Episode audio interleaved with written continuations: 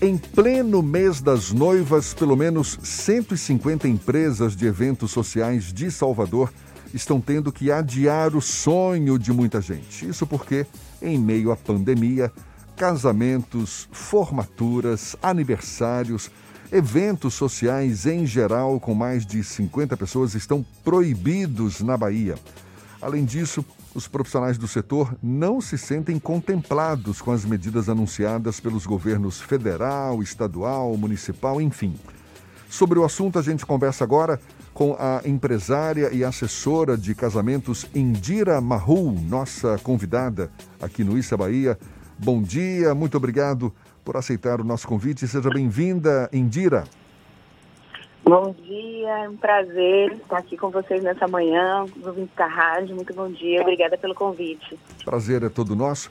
O setor de eventos não se sente contemplado pelas medidas anunciadas pelos governos, seja federal, estadual, municipal, enfim. Tem havido alguma interlocução entre representantes do setor e o poder público em busca de medidas que possam amenizar o impacto da crise? E que medidas poderiam ser essas, Indira? Bom, na verdade, o setor de eventos ele é tratado pelo poder público como um setor só, como é algo que tem características iguais, sendo que, na verdade, os eventos têm características muito diferentes. Então, o, o, a parte do show business, ela tem sido, sim, contemplada de alguma, em alguma medida, mas segmentos como o setor de eventos sociais, que é o nosso caso, não. E por que eu separo né, o show business dos eventos sociais. Porque as características dos eventos são muito diferentes, né? Eventos não são um só. A gente tem shows para milhares de pessoas e temos casamentos pequenos para 100 pessoas, 200 pessoas, em áreas ao ar livre. Então a gente entende que por serem eventos de características diferentes, precisariam, né, demandariam do poder público uma atenção e regras e, e, e enfim, é, um acolhimento de maneira diferente aos empresários dos, dos, dois, dos dois segmentos do mesmo setor, né? Você tem como dar uma ideia para gente de como está a situação hoje? Em nível de prejuízo mesmo, tem já um, uma estimativa? É, na verdade, a, o, que, o, que, o que nós temos em termos de dados são que mais de 50% de todos os eventos desse ano dos fornecedores de casamento já foram adiados. O que significa que as datas que estavam comprometidas para 2020 foram adiadas para 2021, fazendo com que os empresários que trabalham com a venda de um que a nossa venda é uma venda diferente, nós não vendemos um produto, né? Nós vendemos uma data. No setor de casamento, formatura, 15 anos, o que representa o nosso faturamento é aquela data específica. Quando aquela data é comprometida, é, nós passamos a ter que revendê-la, é, perdão, transferi-la para um próximo ano. É como se nós estivéssemos vendendo duas datas ao preço de uma.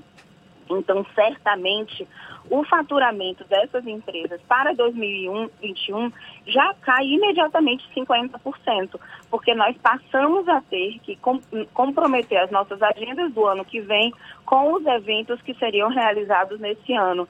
Então, não é como um show que nós podemos desmarcar e remarcá-lo a qualquer tempo do próximo ano. Nós temos que realmente honrar os nossos contratos para os nossos clientes de maneira integral, porque nós trabalhamos com sonho, trabalhamos com algo que é muito precioso para esses clientes. Então isso gera um prejuízo muito grande e é um prejuízo duplo, né? Como se você tivesse um duplo comprometimento do faturamento dessas empresas. O poder público tem dado indicativos sobre esse. Houve até uma medida provisória que trata exatamente sobre a remarcação de eventos, que não deve ter ônus para os clientes como é que o setor tem visto a atuação do poder público para esse setor especificamente? Porque vai ter um impacto em 2020, como você falou, vai chegar até 2021. Como é que vocês têm analisado o, o empenho ou as conversas com o poder público em geral para tentar minimizar esses efeitos negativos da pandemia? É, realmente a gente se sente muito desamparado como empresário é porque, ah, de fato, os, os clientes é, não podem ser penalizadas, e claro, não é lógico que sejam, porque realmente não tem culpa né, de tudo que está acontecendo. Então, precisam realmente ter seus eventos reagendados, sem ônus, sem custo em termos de multas ou taxas, que é o que estabelece a medida provisória. Mas nós temos algumas questões que é, são relacionadas à diferenciação de custos. Por exemplo, quando um cliente contrata um evento para 2020, toda a programação financeira daquela empresa é para a execução daquele evento em 2020. Então, o custo da flor, o custo da alimentação, o custo da mão de obra. Quando você transfere esse evento para 2021 sem ônus, você gera aí mais um prejuízo que se soma para as empresas. Então, o poder público precisa, é, precisaria dar uma atenção especial para a gente, porque nós fomos os primeiros a parar, de fato, e seremos os últimos a voltar, porque realmente a gente sabe, entende que o nosso objeto de trabalho lida com aglomerações. Então, a gente precisaria de medidas especiais, de medidas específicas para o nosso setor e nós não temos é, sentido essa atenção. Nem pelo Poder Público Municipal, a gente não tem né, nenhuma isenção de taxas, TFF, estamos todos agora pagando a nossa TFF com o coração na mão, né? Então, a gente sente que o poder público estadual também, em termos de qual, qual seria a nossa perspectiva de retorno como desenhar um plano de retorno para nossa para nosso setor que seja com segurança para todos, né? começando com eventos menores, ao ar livre, depois passando para os eventos médios, quais seriam os protocolos de segurança. Então a gente sente que a gente não tem conseguido esse diálogo, essa interlocução mais aberta com o poder público para que a gente possa é, de fato, planejar as nossas empresas, organizar as nossas empresas para que a gente possa atender também 100% aos nossos clientes. Por que, que você acha que tem tido essa dificuldade de interlocução? São muitas as demandas, você mesmo aí colocou uma, uma lista grande, mais do que é, é, compreensível isso. Você acha que é falta de conhecimento do próprio poder público em relação a esse setor específico do mercado? Ah, sim, definitivamente é, nós nos entendemos de uma maneira muito invisível na, na, na, economia, a despeito de movimentarmos um volume muito grande de recursos, né? E, e a, a, nossa capacidade de empregabilidade é muito alta também. A gente oferece muitos empregos, tanto direto quanto indireto, né? É, então, mas o poder público não, não realmente não nos enxerga, até por conta, e aí nós inclusive estamos assumindo até uma parte dessa responsabilidade, é, até por conta de muita informalidade, de muito é, da, da, carência de uma organização. Então, nós estamos nos organizando melhor, as empresas estão realmente se, se capacitando, utilizando esse período que estamos em quarentena até para melhorar nesse sentido. Mas realmente é, o poder público não consegue nos enxergar nessa organização da economia é, é, e nós nos sentimos sem, essa, sem esse canal tão aberto quanto outros grupos até mais organizados. Indira, dê uma ideia para gente do perfil desse setor aqui na Bahia. A maioria pequenos empreendedores, empresas constituídas. Qual é esse perfil? Sim, a maioria é de empresas constituídas, mas de pequenas empresas, micro e pequenas empresas. Mas a maioria já tem empresas constituídas, mas ainda temos, mas temos também alguns informais e MEIs informais e MEIs também. Uhum. E as pessoas Sim. que prestam serviço, porque tem contratações muito pontuais. É, garçons que atuam em festas, até fritadeiras, as pessoas que Sim. fazem é, o evento em si. Tem as empresas de organização, mas tem os prestadores de serviços. Como é que está essa organização? Vocês têm acompanhado a situação dessas pessoas que fazem trabalhos temporários e que eventualmente perderam a renda por conta desse novo momento? Essa é uma das nossas maiores preocupações, porque nós temos os nossos funcionários, esses funcionários estão amparados pelas medidas do governo federal, né?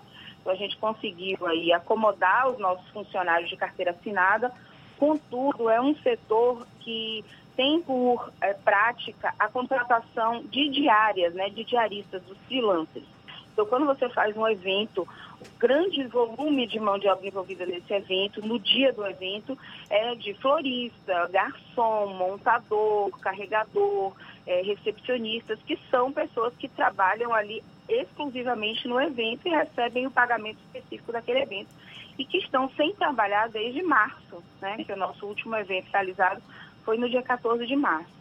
Então, essas pessoas estão aí desamparadas. Nós até que estamos fazendo, obviamente, movimentos de apoio. Nós temos hoje uma lista de mais de 700, 700 é, colaboradores das empresas que se organizaram para que a gente possa é, mensalmente oferecer cestas básicas para eles, enfim, dando um suporte mas é, não tem nenhuma ação mais direcionada também do poder público. A despeito de, de, termos recebido algum apoio aí da prefeitura no sentido de nos, de nos dar, de nos é, colocar em contato com doadores das cestas, então a prefeitura realmente nos fez esse, essa ponte, esse apoio, e hoje nós conseguimos as cestas também por essa por essa por essa interferência aí do, da, da, da, da prefeitura, né, por meio da Ana Paula Matos, que nos colocou em em, contato aí com o Shopping da Bahia, enfim, com alguns doadores, mas é, nessa ação pontual, né? Não numa ação mais global, de, de um suporte maior para essa categoria, para essas categorias que estão sem trabalhar. Esse setor de eventos é, funciona como se fosse uma, uma, uma, indústria, não é? Porque gera empregos, fomenta o turismo, movimenta aí uma extensa cadeia produtiva que passa por centenas de fornecedores. É, a gente fica na torcida para que não só esse setor, mas todos os setores da economia consigam encontrar caminhos de recuperação por conta dessa crise toda que a gente está enfrentando hoje. A gente agradece muito a você, Indira Marru, empresária, assessora de casamentos, conversando conosco aqui no Issa Bahia. Boa sorte, que você consiga, você e todos os seus pares aí consigam atravessar esse momento da melhor forma possível é o nosso desejo, tenha certeza. Muito obrigado e um bom dia, Indira. A gente que agradece, muito obrigada aí pelo, pelo canal aberto, obrigada pelo convite, foi um prazer enorme.